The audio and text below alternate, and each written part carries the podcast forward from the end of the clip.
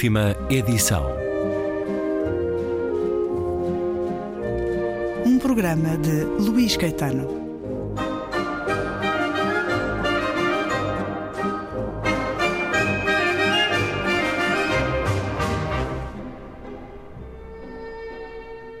Regresso à conversa com Maria do Rosário Pedreira, a propósito do livro Adeus Futuro, editado pela Quetzal.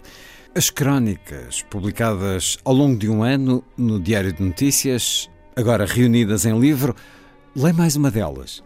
O romancista peruano Mário Vargas Llosa, Prémio Nobel da Literatura em 2010, contou numa entrevista ao vivo na Feira do Livro de Guadalajara, no México, como foi salvo pela literatura quando o pai o mandou aos 14 anos para um colégio interno, afastando-o da família e dos amigos. Nos livros, encontrou personagens que sofriam como ele e o ajudaram a perceber que não estava sozinho na sua dor. E personagens livres e realizadas que lhe trouxeram esperança e força para resistir. Alberto Mangel, que leu em jovem para Jorge Luís Borges e construiu uma das mais incríveis bibliotecas privadas do mundo, biblioteca essa que será instalada em breve num palacete de Lisboa, confessou num artigo publicado no New York Times que foi também com a ficção literária que aprendeu a empatia e evocou o coração de Edmondo D'Amici como a primeira história que o fez sentir verdadeira compaixão, tendo mais tarde aprofundado a solidariedade com o sofrimento alheio e a satisfação genuína com as conquistas dos outros, com a ajuda de Jane Ana Karenina, Robinson Crusoe, Don Quixote e, claro, todos os heróis de Dickens. Se, como Mangal refere no seu artigo, a literatura parece não ter uma utilidade evidente, a ciência veio agora demonstrar que ler ficção tem, afinal, um valor social inestimável, porque nos torna mais disponíveis para o outro, o que é especialmente relevante nos nossos dias em que grande parte dos problemas, catástrofes naturais, crises migratórias, incumprimento dos direitos humanos, exige soluções coletivas. O estudo, realizado pela New School of Social Research de Nova York e publicado na revista Science, conclui que quem lê literatura é efetivamente mais empático e solidário. E Mangel acrescenta que as pessoas que leram as aventuras de Ulisses na longa viagem que a Odisseia narra, de certo compreendem melhor o que sentem hoje os migrantes que atravessam o Mediterrâneo. Porém, as vendas de livros de ficção literária não param de cair na Europa e nos Estados Unidos. E não é fácil encontrar empatia nas pessoas que estabelecem relações através de dispositivos eletrónicos e quase não cruzam o olhar com os seus semelhantes. E já são muitas. Um psicólogo clínico confidenciou-me que os seus jovens pacientes sabem na ponta da língua o significado de todos os emojis, mas curiosamente têm dificuldade em identificar numa série de fotografias se o sujeito está zangado, alegre, assustado, aborrecido ou boquiaberto de espanto, como eu fiquei depois de ouvir isto. Adeus, futuro. Esta crónica em que nos remete para esse testemunho de Alberto Mangel, nesse livro que devia ser eh, de leitura permanente para todas as famílias, em todas as gerações, Coração de Edmundo da Amici, com as histórias que revelam o melhor do ser humano. As crónicas de Maria do Rosário Pedreira em Adeus Futuro. Por trás desta ironia há uma grande descrença sobre a sociedade, Maria do Rosário Pedreira. Hoje temos muito mais recursos para que, que, as pessoas que são melhores sejam ainda melhores. Ou seja, por exemplo, um, um aluno universitário hoje tem ao seu dispor uh, uma, uma, bateria de, de, de recursos que nem pensar tínhamos antes de existir a internet, por exemplo, antes de existirem trocas de eu poder estar aqui a consultar bibliotecas no fim do mundo, não é? Portanto, eu poder viajar, eu poder. Uh, há de facto recursos incomparavelmente melhores, não é? Agora é preciso saber utilizar esses recursos e, portanto, os melhores utilizá-los-ão de forma muito melhor do que eu poderia ter utilizado no meu tempo. Agora, são de facto cada vez menos, é isso que eu sinto. Eu sinto que cai o número de interessados todos os anos pelos livros. E, e, e nós tivemos uma crise muito grande económica em, a partir mais ou menos de 2008 e nunca mais recuperámos o número de leitores que tínhamos em 2007, o que quer dizer que em 21, portanto 14 anos depois, estamos a ler menos do que líamos em 2007, mas eu penso também que a minha, digamos, a minha decepção tem muito que ver com o sonho que não se concretizou. Eu penso que todos nós que nascemos antes do 25 de Abril e que assistimos ao 25 de Abril, eu era miúda, tinha 14 anos, mas percebi perfeitamente o que era o rasgão no tempo, como o define eh, Miguel Real num, livro que tem sobre o 25 de Abril e que eu acho que é, um, que é um excelente, é uma excelente metáfora, de facto foi um rasgão.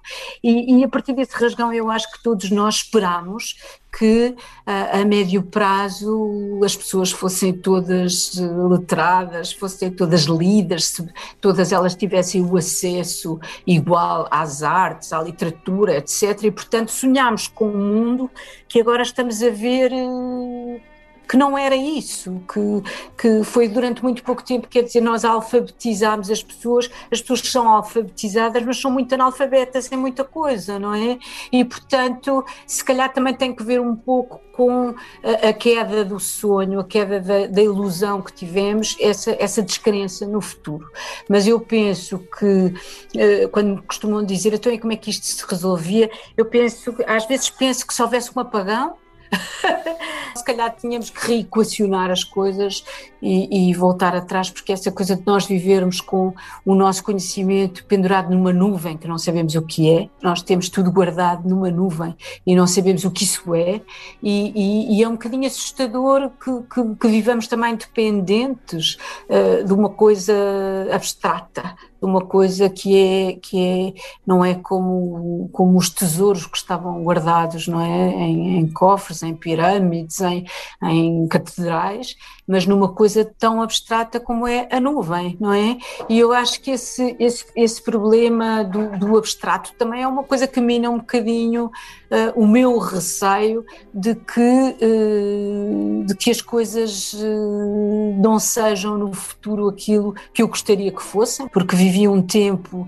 que eu gostava de ter refeito e de ter corrigido, e penso que agora temos tantas coisas também tão más que houve muitas coisas que foram corrigidas, mas, mas ficaram coisas muito más eu tenho uma certa descrença, mas acredito na minoria, ou seja, eu acho que haverá sempre a aberração, como dizia a Agostina, haverá sempre a minoria e uh, se eu pensar, uh, quando, quando foi inventada a ópera, digamos assim, era o povo que ia à ópera e hoje vou, vai à ópera uma elite muito especial. E portanto, se calhar é isso que eu vou poder esperar de todas as outras artes. Quem é que vai ver dança, quem é que vai ver exposições de fotografia, quer dizer, são muito poucas pessoas. Portanto, eu calhar acreditei que o leque se iria abrir, mas não, se calhar o leque para estas atividades será sempre um leque bastante fechado.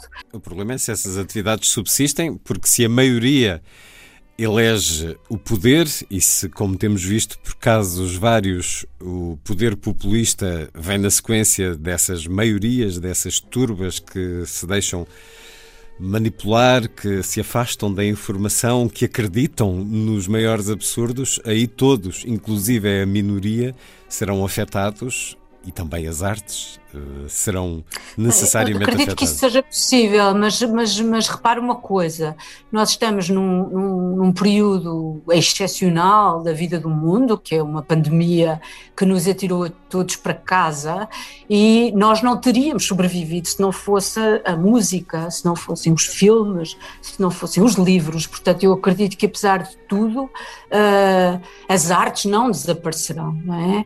Acredito que num estado calamitoso como aquele que vivemos, uh, que mais pessoas poderão uh, procurar o consolo uh, nessas, nessas atividades. Agora, claro, muitas delas também vão procurar o consolo nas redes sociais, a, a insultar pessoas e a, e a, enfim, a tratar das suas frustrações sendo agressivo e praticando o ódio. É verdade que sim.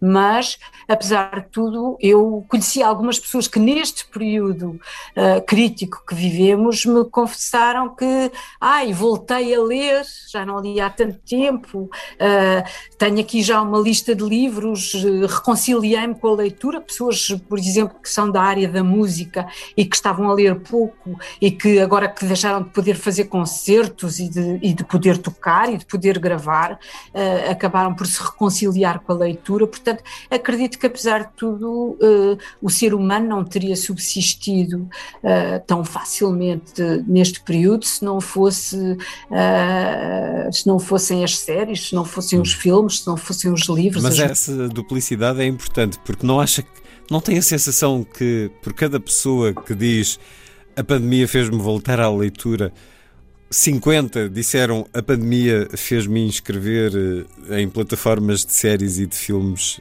que me tiram tempo de leitura?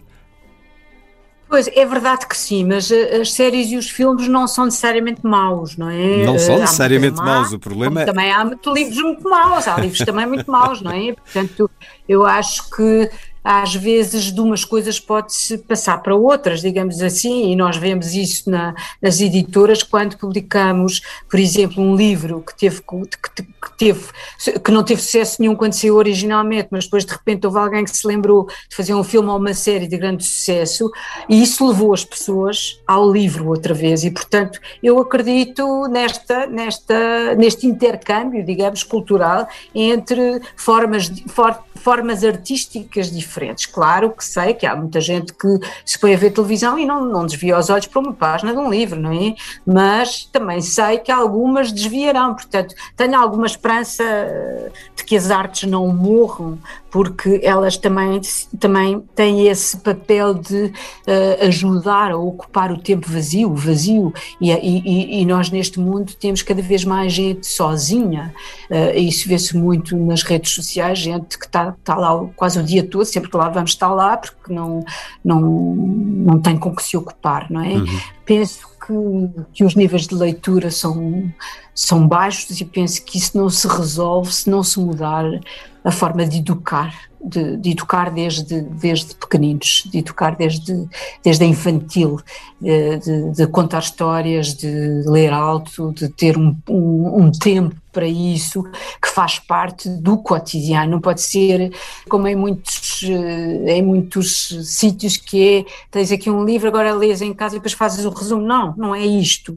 Eh, eh, eu tenho que ler com a criança, eu tenho que ler para a criança, eu tenho que... Eu lembro-me, por exemplo, que na minha escola primária nós tínhamos récitas, nós, nós, nós aprendíamos a recitar, eu lembro-me de saber o, o Mar Salgado com oito anos e na festa da escola eu tinha de dizer o Mar Salgado do, do, do Pessoa, portanto, uh, e, e, era também uma espécie de jogo, ou seja, havia uma peça de teatro, pois durante a sala de aula um era este, o outro era aquele, e portanto nós estávamos a representar Uh, estávamos a brincar ao teatro, mas tínhamos lido a peça no final, não é? E eu penso que têm de ser, de facto, mecanismos diferentes na, na, na prática educativa a fazer alguma coisa pelo, pelo futuro. As crónicas de Maria do Rosário Pedreira, reunidas em livro Adeus Futuro. Há ficção aqui ou a realidade fornece toda a matéria necessária, Maria do Rosário? Uma boa crónica, como, como uma boa história, pode ter alguns retoques? Pode e deve? Sim, tem sempre retoques, tem sempre retoques. Tem os retoques que dão jeito para a história ficar interessante, não é? Às vezes há coisas, eu parto sempre do real, parto sempre eh, de um problema concreto. Esse, essa ligação ao meu passado enquanto leitora uh, parte também de uma história real, que é a minha experiência pessoal. Mas nessa experiência pessoal, uh, eh, um, digamos que há, é sempre preciso um, um jeitinho, não é? Em todas as crónicas é preciso retocar com aquilo que é mais, eh, mais engraçado. Portanto, as memórias, aliás, porque há memórias nossas que só fazem sentido para as pessoas que as viveram connosco e, portanto, nós para tornarmos, eh, eh, para tornar as nossas próprias memórias uma coisa mais universal, às vezes temos que, que as retocar.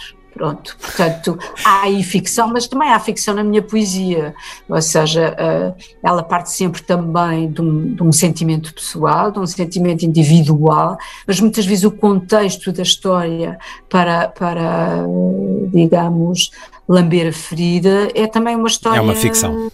É uma ficção. Eu lembro, por exemplo, uh, escrevi, um, escrevi um livro que é O Canto do Vento nos Ciprestes, que tem que ver com a morte uh, de um amante, e, e, recebi imensos telefonemas de pessoas que não me conheciam e cartas. De solidariedade. Uh, a, a consolar-me, dizendo coisas quando, como. Quando não era uma experiência. Isso já me aconteceu, não, não lhe aconteceu só assim, e, e, e muito consolador. E eu senti-me muito mentirosa, porque pensei que a metáfora que eu tinha ido buscar para o, para o abandono e para, para a perda, que tinha sido a morte, tinha sido levado, levada a sério por muitas pessoas Mas que também... pensado mesmo que me tinham morrido alguém. E, portanto, Mas isso é também o poder, da, o poder da, da literatura, o poder Sim, da exatamente, criação. exatamente.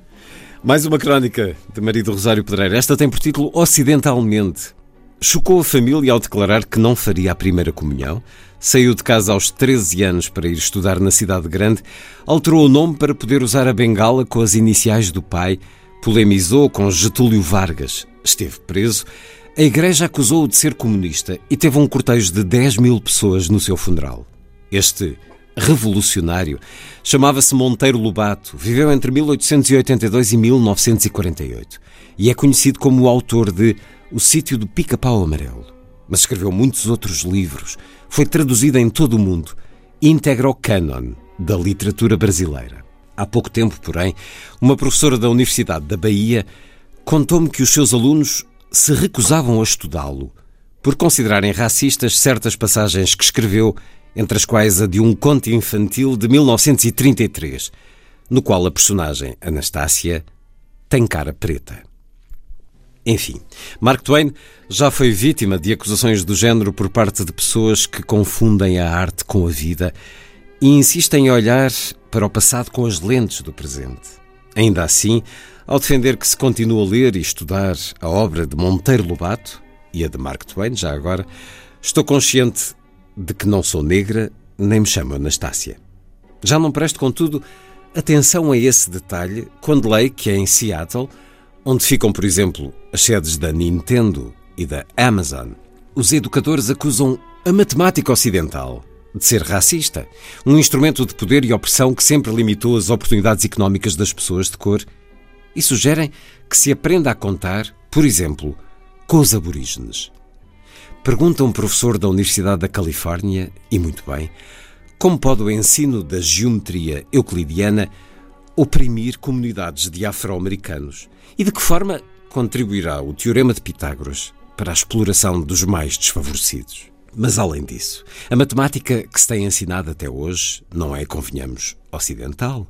A álgebra e a trigonometria foram desenvolvidas por árabes e persas. As frações e equações vieram do Antigo Egito. O zero, como o conhecemos, devemos-lo à Índia.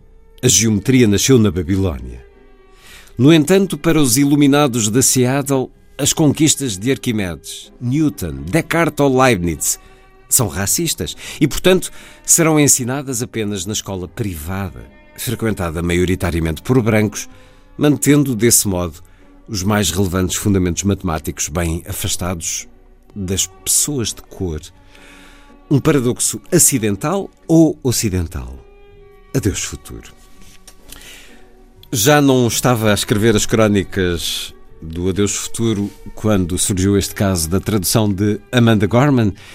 Teria merecido a sua observação um destes textos, Maria do Rosário Pedreira? Sim, certeza absoluta, ainda por cima porque a tradutora neerlandesa que foi escolhida para traduzir a Amanda Gorman e criticada por ser loira, portanto não podia perceber nada uh, o que é que era o sentimento de um negro, é minha autora. Eu vou publicar agora o romance dela uh, que ganhou o International Booker Prize. Portanto, um, eu estava muito próxima da pessoa e muito próxima do acontecimento.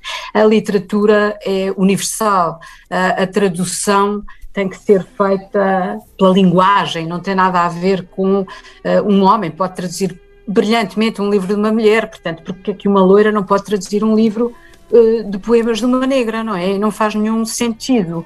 E, e, e portanto, eu, eu, dedicaria de certeza uma crónica a esse assunto, uh, se ainda tivesse o Adeus Futuro, porque essas são as coisas de facto que me assustam no futuro, que são as coisas moldadas por um, uma, um, um protecionismo fingido, por exemplo. Eu lembro-me, isso é muito, uma coisa muito americana, eu lembro-me que fui. Um, a um, a um, museu muito bonito em Nova York, que é o Whitney Museum, onde havia uma exposição de fotografia belíssima, eu, de, uma, de uma mulher. Para mim era uma exposição de fotografia e a fotografia foi aquilo que eu gostei. E, e depois fui ver uh, o nome da pessoa. E, uh, e e, e, o catálogo uh, começava qualquer coisa como como é que uma neta de escravos consegue. E eu acho que isto é que é racista. Ou seja, eu até ali Esse vi a exposição, achei a exposição brilhante e não me admiraria nada que fosse uma negra, uma oriental, uma, para mim era igual, era brilhante e isto é que me interessa, a arte pela arte. E uh, o, o, os americanos dizendo que, que ela era uma sumidade, porque coitadinha veio do, dos escravos, e em vez de estarem a ser menos racistas, estão a ser muito mais racistas com, eles, com este protecionismo que o que está a dizer é ela até coitada coitada, veio de baixo, mas olha, conseguiu chegar aqui. Quer dizer, é, é uma coisa inacreditável o que isto representa de, de racismo e, portanto, é, são, é esse tipo de comportamento, como este da, da tradutora, que eu critico, porque de facto é pôr a raça à frente do trabalho e da obra. E, e, e, eles é que estão a fazer isso. Quando estão a proibir uma pessoa loira de fazer a tradução, não é contra a pessoa loira que estão, é estão contra a pessoa negra, porque estão a dizer que ela é diferente. Repare, ninguém nunca uh, uh, pôs nenhuma objeção por uma mulher branca ser traduzida por um homem branco, não é? E, portanto, porquê é que isto aconteceu agora? Aconteceu agora porque a Amanda Gorman é negra e, portanto, é, é importante para os, os, que se opõem frisar bem que ela é uma negra. Eu acho que isto é muito pior do que aquilo que eles pensam que é o, o racismo. Das crónicas publicadas no Diário de Notícias e agora reunidas em livro, com este título, Adeus Futuro. Crónicas feitas de memória, espanto, inquietude, mas sempre com um sorriso. Maria do Rosário Pedreira, muito obrigado por este regresso à rádio. Obrigada eu.